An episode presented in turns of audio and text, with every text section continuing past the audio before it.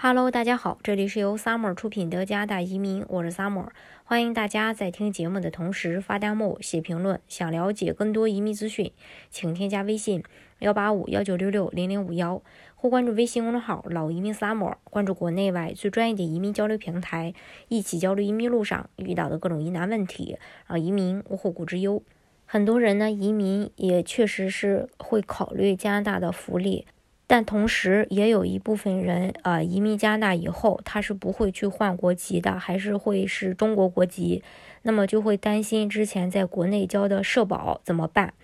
呃，那今天呢，我们就重点跟大家来聊聊这个问题。如果你在加拿大啊拿的是枫叶卡，你的社保是没有影响的，但是你如果是入籍加拿大以后，你的。呃，中国户口就要注销，那社保也随之失效。那我们常说的移民其实是拿永居、拿绿卡，加拿大叫枫叶卡，并不是说要入籍。入籍呢是要你先拿到永居以后，满足一定的居住要求，你自己想入籍，你才会通过这个入籍考试。呃，通过以后你才能拿到这个加拿大的国籍。如果说你拿的只是个永居，你还是中国人，呃。那么我们接下来说重点。如果说社保在国内没有交满十五年，因为按照相关的规定，参保人员退休前出境定居，个人账户呃存储额退还给被保险人，同时终结养老保险关系。但是也可以不退保，继续去保留账户。呃，比如说，呃，你在这个北京吧，交了十二年的社保，呃。现在呢，准备去呃加拿大，那这种情况下，建议你就不要退保了。嗯，如果说你在国内交社保，呃，再交三年就到了十五年了，到六十岁退休的时候就能领取养老金了。如果你一旦退保的话，未来如果你考虑回国就业或养老，这个续费年限又得重新去计算。那在国内交满呃。交费已经满了十五年，还没有到退休退休的年龄，你就离开了这个国内。按照相关政策的话，嗯，社保交满十五年后就可以办退休领取养老金。到了退休年龄，即使你拥有别的国家的国籍，但是仍然可以回国申请办理退休领取养老金。而且在国外定居领取国内养老金也不困难，并不是说需要你回国去领，嗯。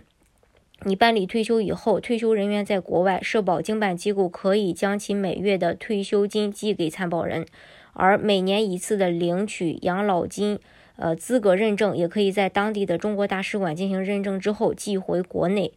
嗯，那如果说我就是想退保怎么办呢？首先你需要把呃这个医疗保险销户，呃，就是把你医疗保险里的钱一次性取出来。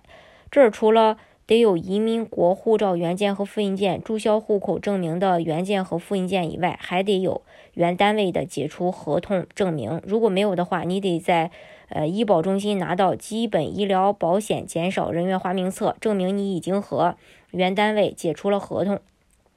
接着呢，拿着移民国护照原件和复印件、注销户口证明的原件和复印件、身份证复印件。职工养老手册到养老保险中心打印出个人账号缴费明细，然后再去原单位人事部让负责养老保险的人开一张社保基金专用收据，并加盖单位公章，再把所有材料拿到养老保险中心去审核。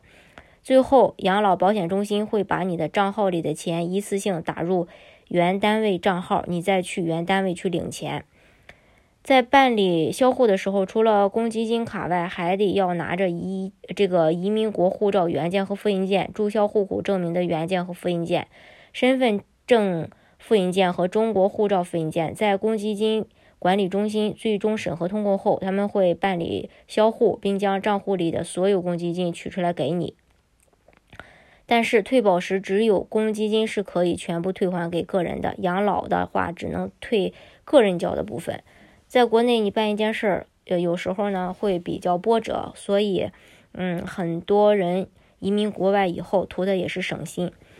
如果说你交了一定的年限，完全可以先在国内交完，然后领这个双重养老，这样的话，呃，对大家来说会更有保障。当然，具体怎么去选择，还是要看当下您的这个情况，还有你交社保的年数，还有你的年龄，还有你以后的一个规划，综合去呃考虑吧。但是我建议你能不注销就先不注销呗。呃，这是关于这个呃这个社保的问题。当然，移民加拿大的方式呢有很多种，大家可以根据自己的